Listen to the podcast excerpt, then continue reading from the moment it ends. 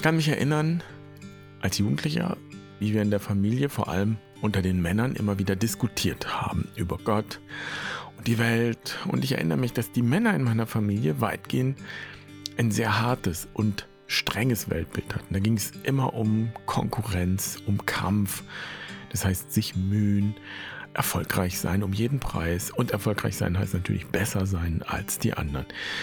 Dieses Konkurrenz-Weltbild ist ja weit verbreitet. Und eigentlich ist es nicht erstaunlich, dass das Leben dann auch entsprechend anstrengend wird. Und so sind es ja auch die Männer, die die Welt immer wieder an den Rand des Abgrunds bringen. Je kleiner, desto gefährlicher scheint mir. Und wenn ich heute zurückschaue, dann verstehe ich, wo diese Vorstellung damals in meiner Familie herkam. Zum einen aus der jüngeren Geschichte, vor allem die Zeit der Weltkriege. Meine Großeltern haben die Zeit ja erlebt und auch durchleben müssen. Aber ich sehe auch Wurzeln, die weiter in die Geschichte zurückreichen und die diesen harten patriarchalen Blick auf die Welt gefördert haben. Und das Christentum war daran nicht ganz unbeteiligt, obwohl Jesus selbst ja alles andere als hart war, sondern viele zärtliche Seiten gezeigt hat. Das Problem ist, wenn so ein Paradigma erstmal da ist, und in diesem Fall dieses Das Leben ist hart Paradigma, dann ist das wie eine Brille, die wir auf der Nase haben. Dann können wir erstmal gar nichts anderes mehr sehen als nur das. Und ein wichtiges Ziel oder sagen wir auch einfach eine Erfahrung hier bei Barfuß und Wild ist es ja, dass dieses alte Paradigma aufbricht, dass wir uns die Brille bewusst machen, die wir auf der Nase haben und unser Blick so durchlässig wird und wir anders schauen können.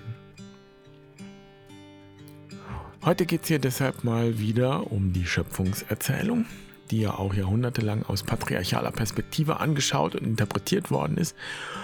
Und es geht um eine Qualität in dieser Geschichte, die dabei weitgehend übersehen worden ist.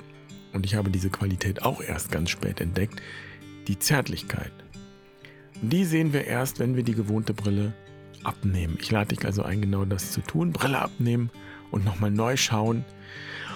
Und diese Folge heute ist ein bisschen besonders, denn ich habe mir mal angeschaut, welche der bisherigen Folgen am meisten gehört und kommentiert worden sind. Und siehe da, Trommelwirbel, auf Platz 4 ist das Thema Zärtlichkeit.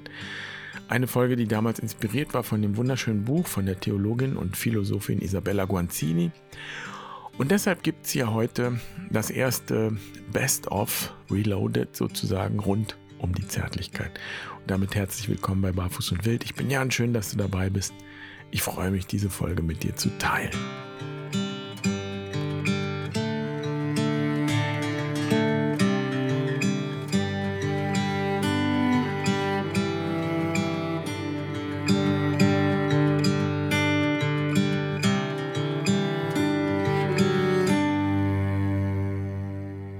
der Schöpfungsgeschichte gibt es eine, ein kleines Motiv, eine kleine Szene, die ich immer überlesen habe und die mir jetzt nochmal umso deutlicher geworden ist in Verbindung mit dem Begriff Zärtlichkeit. Jeder kennt die Geschichte von Adam und Eva, den berühmten Sündenfall, obwohl in dem Text von Sünde gar nicht die Rede ist. Also nehmen wir mal die Sündenbrille ab und schauen uns einfach an, was da passiert ist. Und wer mich kennt und wer schon was von mir gelesen hat, der weiß, dass ich diesen Text sehr gerne mag und immer wieder darauf zurückkomme. Lass uns nicht von Sünde sprechen, lass uns einfach sagen, es ist etwas passiert. Sie haben von dieser Frucht gegessen und sie sind gewarnt worden, esst nicht von der Frucht, aber sie haben sie gegessen und die Augen sind ihnen aufgegangen und etwas hat sich verändert. Vorher hat es sie nicht gestört, dass sie nackt sind. Sie hatten kein Bewusstsein dafür. Jetzt gibt es plötzlich eins.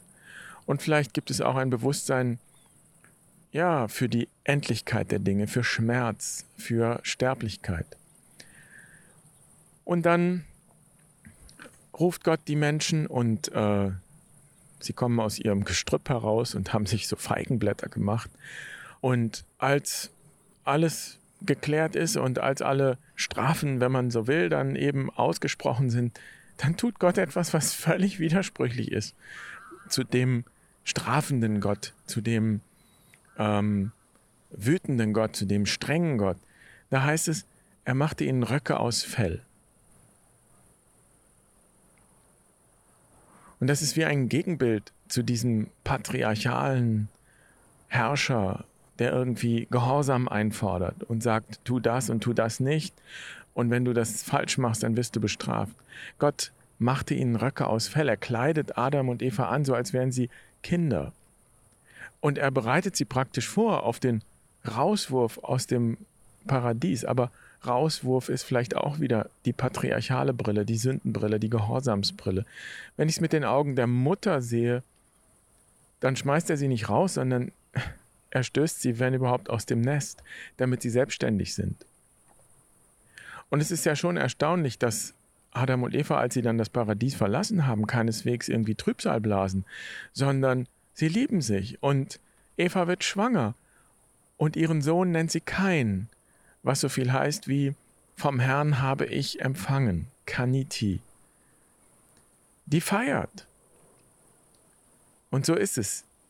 Wenn ich Zärtlichkeit erfahren habe, dann kann ich auch Zärtlichkeit weitergeben. Dann kann ich mit zärtlichen Augen auf die Welt blicken. Dann kann ich Freude empfinden. Also ich möchte diese Seite dieser Geschichte mal hervorheben und die Qualität, die da drin steckt. Es ist eine Kunst und es gilt es auch zu lernen oder auch wieder zu lernen, diese Grundstimmung wahrzunehmen. Und es gibt in dem Buch von Isabella Guanzini eine schöne Geschichte, die sie erzählt, um das deutlich zu machen, was für eine Qualität das ist, die wir da wahrnehmen, wo die ist. Sie sagt, es begegnen sich Fische. Zwei Fische sind unterwegs, schwimmen im Meer herum und dann kommt ihnen ein anderer Fisch entgegen und begrüßt die beiden und sagt, Hallo, wie ist das Wasser heute? Und die zwei schauen sich an und sagen, was ist Wasser?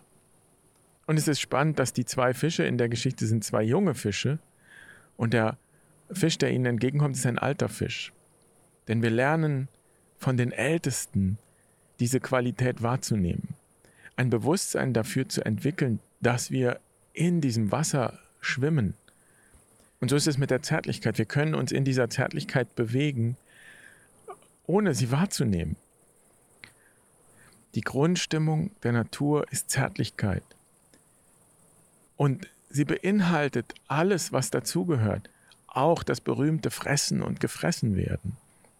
Aber wenn wir genau hinschauen, wenn ein Tier ein anderes frisst, dann ist es immer, immer Teil einer übergeordneten Kooperation.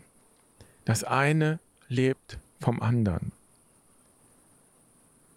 Wir können das als Gewalt empfinden und ich will das auch nicht negieren oder sagen, es gibt keinen Schmerz und keinen Abschied. Im Gegenteil, die Welt, die Natur ist voll von Abschied, von Tod und von sich nähren und wachsen und wieder neues Leben hervorbringen. Aber wir Menschen sind vielleicht genau die, die das wahrnehmen. Wir denken darüber nach. Wir können Ereignisse in der Vergangenheit und genauso Ereignisse in der Zukunft denken. Und deshalb gilt es, das zu lernen, das Ganze zu sehen, das Wasser wahrzunehmen und allem seinen Platz zu geben. Im Grunde geht es darum, diese Welt mit den Augen Gottes zu betrachten.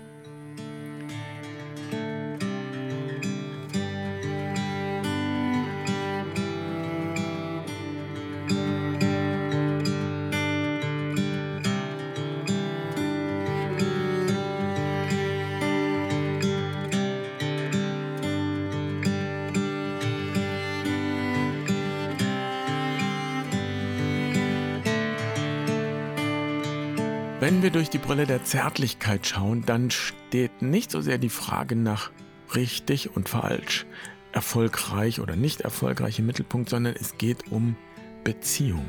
Es geht um Resonanz. Und deshalb ist es so wichtig, die Zärtlichkeit in den Blick zu nehmen, würde ich sagen. Und ja, das klingt vielleicht idealistisch, würden jetzt die Männer in meiner Familie sagen, aber genau das brauchen wir. Denn wir sehen ja, wohin uns der Mangel an Zärtlichkeit geführt hat. Mangel an Zärtlichkeit gegenüber anderen Menschen, aber auch Zärtlichkeit gegenüber der nichtmenschlichen Welt, gegenüber den nichtmenschlichen Wesen. Also ich hoffe, du konntest etwas mitnehmen für dich. Und wenn du die ursprüngliche Folge in der Langfassung hören möchtest, dann findest du dafür übrigens auch einen Link in den Show Notes. Und nächste Woche gibt es dann hier Platz 3 unter den All-Time-Favorites im Podcast. Und damit wünsche ich dir eine wunderschöne Woche. Mach's gut. Pace Baby.